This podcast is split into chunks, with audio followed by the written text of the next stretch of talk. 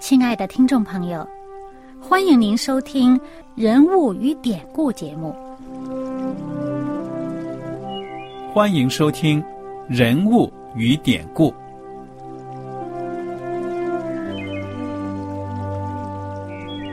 听众朋友们，当你读圣经的时候，不知道有没有过这样的想法？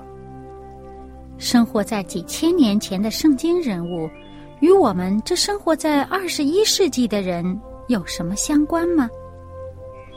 那些古时候缔造了历史的伟人们，只是些令我们感叹而望尘莫及的对象吗？那些败坏了品德的小人和有负圣托的失败者，难道只是为了让我们嗤之以鼻吗？在这个人物与典故的节目里，我和小燕将与大家一起，通过圣经中的人物和他们的事迹，看看我们能从他们的故事中得到哪些启发，以便用正确的态度来对待我们每天所面对的生活和挑战，共同奔走天国的旅程。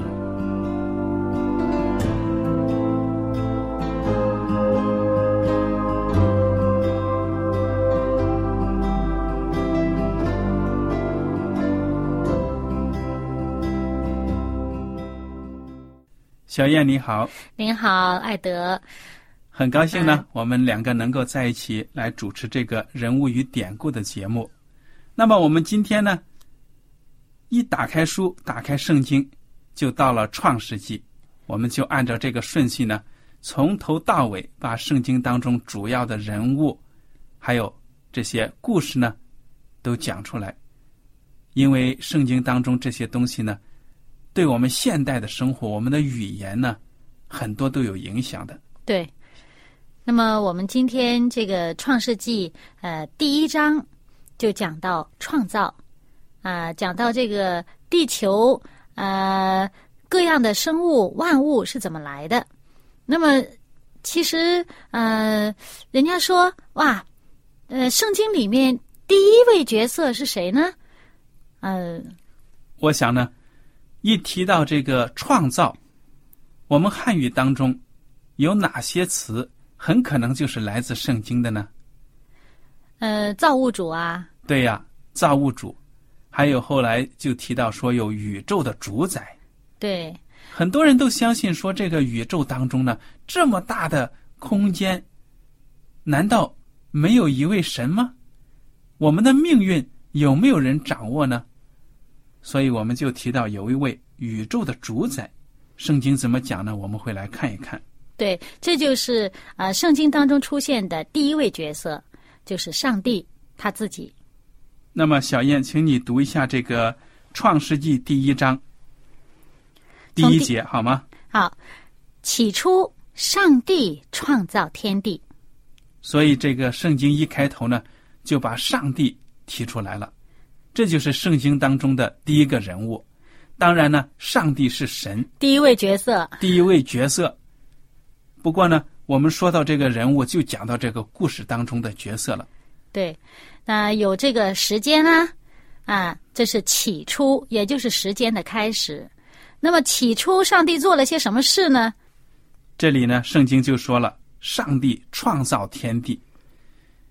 这句话我觉得非常的开门见山，没有一点的含糊，你说对不对呀？对，而且他英文用的这个字啊，也是创造，就跟一个制造是不一样的一个字。对了，就是从从无创造出有。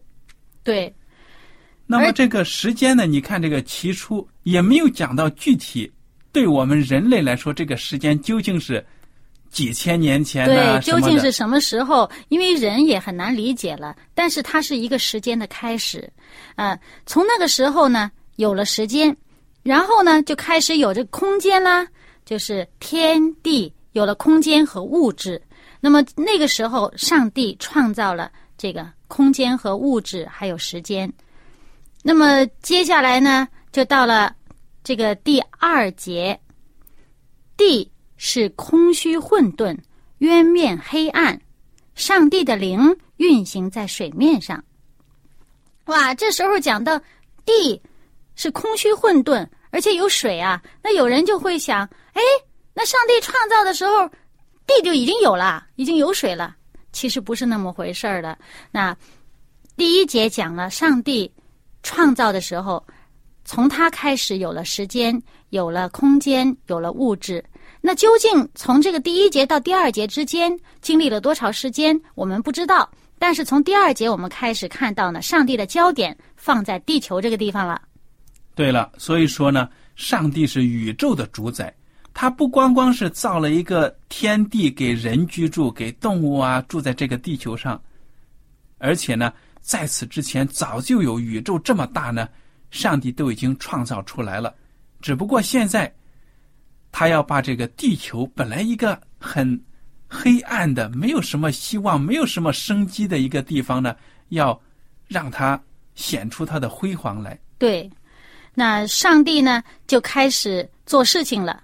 啊，这里面呢有上帝的灵运行在水面上，然后上帝就开始说话。对了，第三节，上帝说要有光，就有了光。从这一点，我们能体会出上帝是什么样的一位上帝呢？他是大能的上帝，因为他说要有光，就有了光。他自己本身是荣耀，他本身就带着光。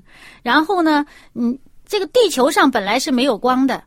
那我们看到这个呃宇宙上，我们见到那些照片呐，有些这个呃外太空这个飞船呐，或者是卫星啦，到了外太空照出来的照片都是黑乎乎的一片，什么也没有啊，最多见到几个亮点儿，那些都是一些呃一些星球啊，呃在燃烧啊这些有光的地方，但是总的来说，本身它是没有光的，光是加给它的。本身光就带着能力，带着能量。那上帝说要有光，在地球上要出现光，先有光。本来地上没有光，是黑的。对了，我觉得读这个英文的圣经的时候，讲到要有光，它读起来呢好像朗朗上口，就说 “Let there be light”。所以这句话呢，其实有的时候你看到他们外国有的拍的电影啊，好像是一种开玩笑的。有的人一进房间呢，黑乎乎的，他就说 “Let there be light”，要有光。其实他自己手把那个开关同时按一下子，对，房间就亮了。或者呢，我们从这里还可以看得出呢，上帝他有大能，他说要有的东西就能造出来。而且第四节紧接着就说，上帝看光是好的。上帝他意识到。他的心思想到的地方，马上就有，而且呢，造出来的就是好的。从这里也看到我们的上帝啊，他是非常有智慧，一个热爱美好事物的上帝。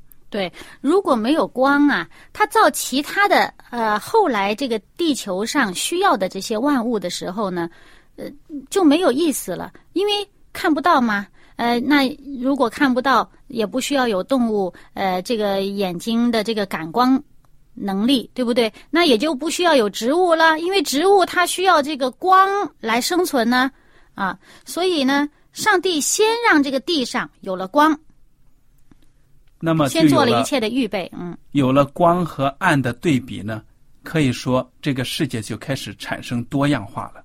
对，不光是黑暗，而且有光了。而且在这个呃物理学上来讲呢，光本身，那你这个光本身它带带着热能啊，带着热量哈。那么热量本身不是本来该有的，它一定是有一个加给它热量的这么一个能力，这么一个东西。所以是上帝加给我们的。对，我就想到你刚才说呢，如果只有黑暗的话呢，也许有些生物根本就不需要眼睛。对。这个你讲的是对的，为什么呢？因为我们现在新呃很多科学家呢，在深层的海洋，阳光照射不到地方、绝对黑暗的地方呢，他们发现一些新的品种的海生物，而且这些生物真的是没有眼睛的，不需要眼睛。不只是眼睛，它根本它身上就不存在感光细胞。对呀，它就它的细胞里面不存在感光的能力。所以我就想到呢。我们的上帝是一个非常注重多元化的一个上帝。既然有生活在阳光之下的这些生物，也有那些在阴暗之处仍然能够生存的生物。对，因为在后面我们就可以看到，上帝说要让这些生物呢遍满整个这个地球。嗯，那么下面呢，有了光，上帝呢就把光和暗分开了，于是上帝就称光为昼，称暗为夜，这样就有了晚上，有早晨。这是头一日，这是第五节。然后第六节呢，上帝又开始造什么了？要有空气，因为那个时候啊，呃，地上都是水。我们前面看到第二节看到呢，渊面黑暗呢，黑乎乎的，不仅是黑乎乎的，而且呢，全是水，对看不到其他的。那上帝就把水分成上下。这第五节说，上呃，第六节说，上帝说，诸水之间要有空气，将水分为上下。第七节。上帝就造出空气，将空气以下的水、空气以上的水分开了，事就这样成了。所以你看，同样的道理，上帝的话语呢，就使我们这个宇宙当中要生成的东西呢，就形成了。嗯，不过还有一点要提的，就是这个里面中文圣经里面用的“空气”这个字，哈。呃，在原文里面，还有在其他的呃这个英文的版本啊，以及除了和合本以外，其他的中文圣经的翻译当中，“空气”这个字用的是“穹苍”，听起来很，我觉得很气派啊！啊，不只是气派呀，那个“苍”呢，当然我们明白啊，是一个远呢，一个大的这么一个一个空间的观念哈。但是“穹”这个字呢，本身包含了一个形状，就好像蒙古包一样，这个形状。所以从这个字的用字来讲，我们应该可以体会到呢，这那个时候，从圣经一开始就已经给我们一个暗示，这个是一个包着整个地球这么一个，好像一个盖子这么样，好像一个蒙古包一样这么一个形状的东西，盖在这儿。那个这个是翻译，我们现在用的是空气哈，实际上也就是大气，就是我们现在这个大家学科学的时候理解的这个大气层。对了。这个呢，我们就简单的这样子把每天创造的呢过一下，然后我们从中看看，这个圣经记载这个创造要给我们一个什么样的信息，表现出上帝是什么样的一位神。好了，这是第二日，那么第三日呢？在第九节，上帝说：“天下的水要聚在一处，使旱地露出来。”事就这样成了。上帝称旱地为地，称水的聚处为海。上帝看着是好的。这个就是刚才讲到呢，呃，这个空气哈，也就是穹苍，把水分成上下，有上面的部分，有下面的部分。那么在下面，这空气以下的水呢，在地上呢要聚在一块儿，等于是呢把那个陆地露出来了。对，也就是地上开始有低洼的地方，有稍稍高一些的地方。对了，然后第十一节开始呢，上帝就在地上生出了、造出了青草和菜蔬，还有果树。要有旱地才能长植物啊！对呀，而且呢，这些植物呢也是各从其类。然后十三节说有晚上有早晨是第三日。对这个，嗯，接下来的经文我们都可以看到，凡是指的有生命的东西的。都是各从其类。对，我们现在二十一世纪，我们的科学已经是达到了相当高的一个程度了。对我们大自然的生物呢，都有很好的了解和划分。植物呢，也是分分成这样的什么属啊？好像我们古代的时候，门科对呀，我们中国古代就有《本草纲目》啊这样的书啊，对对，这些草药、植物分类啊。都已经很了解了，对，而且这些生物界的研究都已经证明，确实的，生物呢都是各从其类，很少呢有一种，它好像是单独的什么也不属，孤零零的就它一个，这种情况可以说是很少很少的。比如说，后来我们讲到这个动物呢，什么猫科动物啊，连老虎也算进去，仔细想想也是很有道理的。不管怎么样呢，我觉得上帝创造的这个世界的确是很有多元化。那么我们看看第四天，上帝造了什么呢？在第十四节，上帝说：“天上要有光体，可以分昼夜，做记号，定节令、日子、年岁。”这里面就讲到这个光体的作用了。其实呢，如果没有这个光体作为一个参照，也就像我们这个地球啊，如果看不到这个星星啊，看不到月亮，看不到太阳啊，那看不到这些这个这个运转啊，我们就不知道这个时间是怎么过。对了，从这里我们看到呢，上帝在天上就安排好了这个光体，而且呢，在后来的经文就讲得很清楚了。第十六节呢，上帝造了两个大光，大的管昼，小的管夜，又造众星，就把这些光摆列在天空，普照在地上，管理昼夜，分别明暗。那么，大光和小光，上帝没有把它们直接称为太阳和月亮。这也是有一定的道理的。这非常聪明，因为呢，呃，写这个圣经啊，上帝是借着摩西的手去写的。那么当时摩西，我们知道他是在呃年轻的时候是在埃及受教育啊。那么当时的人呢，很多呢就是崇拜这个事物哈啊，这个埃及人呢，这个拜太阳神。啊，他们有月神，有太阳神，很多当时的人都把这些呃星星啊，或者石头啊、树啊拿来当神来拜。如果上帝在这里说太阳，上帝造太阳造月亮，他们就会觉得哦，这个大的神造了一个小的神。对呀，所以从这里看到呢，圣经故意就把这个世界的真实面貌呢描写出来，真实情况。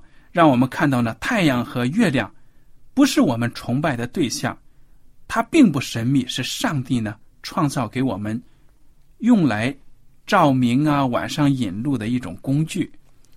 所以我们看到圣经是超乎它的时代的那种思想意识的。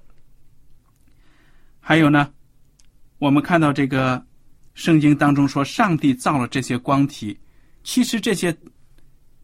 太阳、星星啊，这些星球在我们现在二十一世纪都证明他们是很大很大的星体。那么，上帝。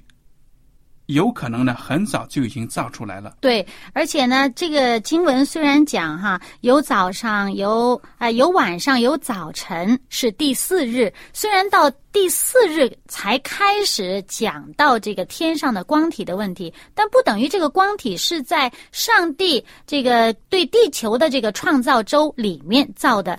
天上的其他的光体，因为呢，看这个英文圣经也可以看得出来，在原文里面更是明显了，他用的那个字啊，跟前面上帝创造天地那个创造的字是不一样的。对了，这里的创造呢，有安排摆列的意思。他用的英文圣经用的是 make，所以呢，我觉得有的时候有些人呢，他们按照人的理解，他不懂得这些呢，他就说，你们基督徒肯定是在胡说。科学已经证明了，太阳的这年龄呢比地球要古老的多。按你们这个圣经理解，好像这个太阳它的寿命比地球还年轻。其实不是这样子。我们看到这圣经并没有跟我们的圣经这个啊没有跟我们科学的研究呢有任何冲突的地方，而是大家呢根据自己的理解误解了。嗯，它这里面用的那个字呢，本身除了刚才艾德讲的呃百列呀，呃这个他用的这个制造这个字呢，本身它也存在着一个安排、一个安置这个意思。那么像这个嗯，我们说在地球上一开始它是空虚混沌、渊面黑暗，它可能。这么多水汽也看不到，也没有可能看得到其他的星体嘛。它本身自己都是混混沌沌的这么一个这么一个呃这么一团物质，嗯。但是在这个时候呢，上帝特别让地球上的这些生命，让地球上这些物质对天上的其他的这个星体，对其天上其他的光体是有一个感受的这么一个能力了。对了，他可能安排了它之间的距离呀。位置啊，对因为如果这个地球的大小，啊、它的质量啊、不同，或者呢，它跟太阳、跟月亮之间的距离不同啊、中间之间的这个关系不同的话，地上的这个生物的生长状态就完全不一样，很可能就不可能呃有生物存在。对了，我想呢，我们关于这些圣经与科学的道理呢，我们不用谈的太多，因为我们主要是通过这些圣经所记载的这些故事发展呢，来看看上帝是一位什么样的神。那么，我们很快的就会到了下一节，就是说呢，第五日的时候，我们大概的讲讲上帝都创造了什么呢？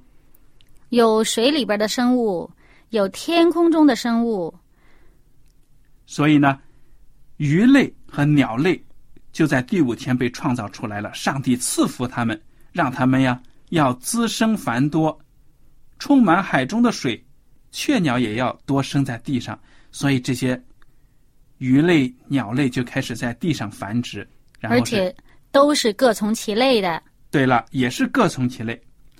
对我们现在的这个科学呢，研究啊、呃鱼类、鸟类，它们对这个呃季节呀，对这个天气呀，对这个光亮和暗的这个呃这个感受能力是很强的。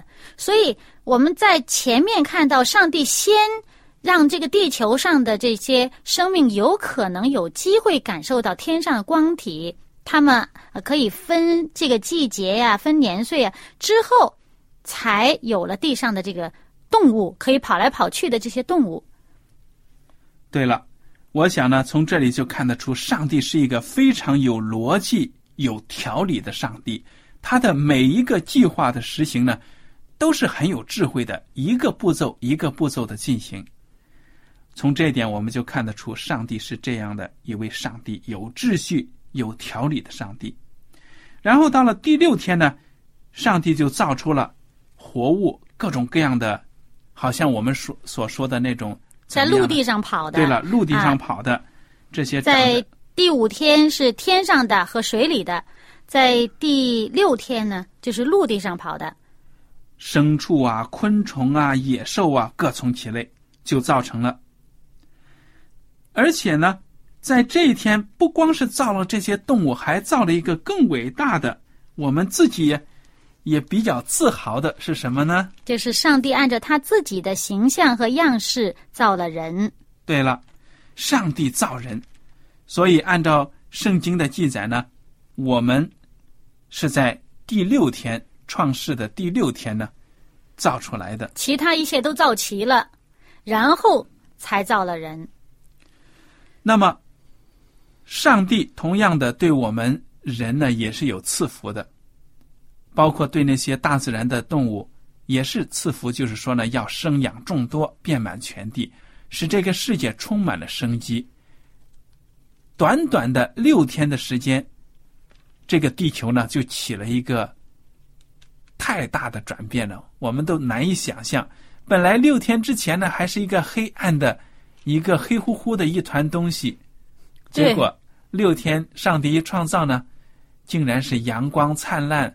小河流啊，还有这个有各种各样的颜色，还有鸟叫的声音呢、嗯，还有人出来了。对，他造人的时候，让人能够感受到这个颜色啊，有光，有颜色，有感，他有声音，能够听到各种各样动物的声音啊。然后呢，让人也有味觉啊，各种各样的植物啊、食物啊都很好吃，然后有花香。哇，这个造了人以后，这人的各种感官。就是用来感受上帝所之前所造的、所预备的那一切东西，可以享受到哇，这一切东西的美好。对，我觉得这个第一个人，也就是亚当啊，他被造了之后，睁开眼睛看到周围的一切，肯定第一个字就是哇，很了不起。对，至于亚当他自己被造的详细过程，我想我们在下一讲呢可以来学习。我们这一讲就看到上帝六天的时间创造。那么第七天，圣经还提到第七天干什么呢？第七天就休息了。好，那就请你读读第二章一到三节。天地万物都造齐了，到第七日，上帝造物的功已经完毕，就在第七日歇了他一切的功，安息了。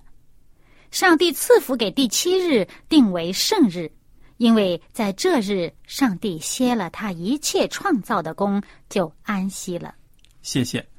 我们读的这个经文，让我们看到，原来上帝在这一天还抽出时间来休息，而且呢，还赐福这一日。那么这一日他什么都没有做，也就是说他的功呢没有做，但是这一天他却用来赐福，助为圣日，说明这一天真的是特别有福气。你说特别是不是重要啊，特别享受，因为一切都造好了，哇，欣赏要时间啊，不然像我们忙忙碌碌、忙忙碌碌赶这个赶那个，赶完了以后没有时间享受，没有时间去欣赏你所赶出来的东西，那赶来意义在哪里啊？为什么要这么赶？所以你能得出一个什么结论？上帝是什么样的上帝呢？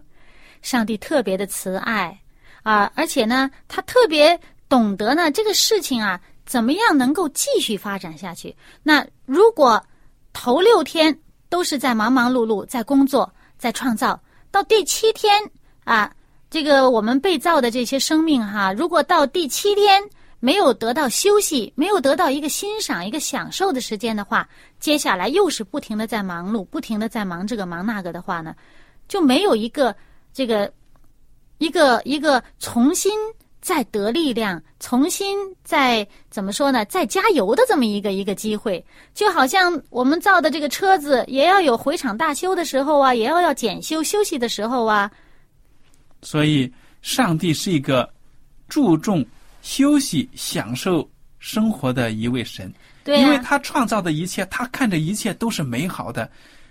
从这里我们看到，上帝呢，就好像一个画家，在画布上画一笔呢，很好，然后身子往后退过去欣赏欣赏，，嗯，不错不错。所以我觉得上帝是一个很懂得享受美的这样的一位上帝。对，而且他定这个安息日休息，难道只是为了他吗？当然不是更重要的呢。我想是为人树立一个榜样。呃，对，因为呢，对于上帝来说，他不会累的呀，对呀、他一讲话呢，东西就造出来了。而且这个圣经也没有讲到他要花很多的口舌呀来造这些对啊，他说一句就有了，其实他动一动意念就有的了，对了，所以我们看到呢，上帝是一个非常有秩序、有条理，而且呢，他还给我们设立了一个很好的安息日这样的制度。也就是说呢，我们现在地球上一周有七天来历呢，就是来自于这个。除了圣经的创世纪记载之外呢，在其他地方你找不到科学根据来证明一周有七天。我想，有关这个呢，其实下一讲我们还可以再谈一点。对。那么我们今天的节目呢，到此就结束了。听众朋友们，如果有什么想法和意见呢，可以来信告诉我们。好了，我们感谢您的收听，下次节目再见。再见。喜欢今天的节目吗？若是您错过了精彩的部分，想再听一次，可以在网上重温。我们的网址是 x i w a n g r a d i o 希望 Radio，或是找旺福村也可以找到。记得把好东西介绍给您的朋友，与他一起收听。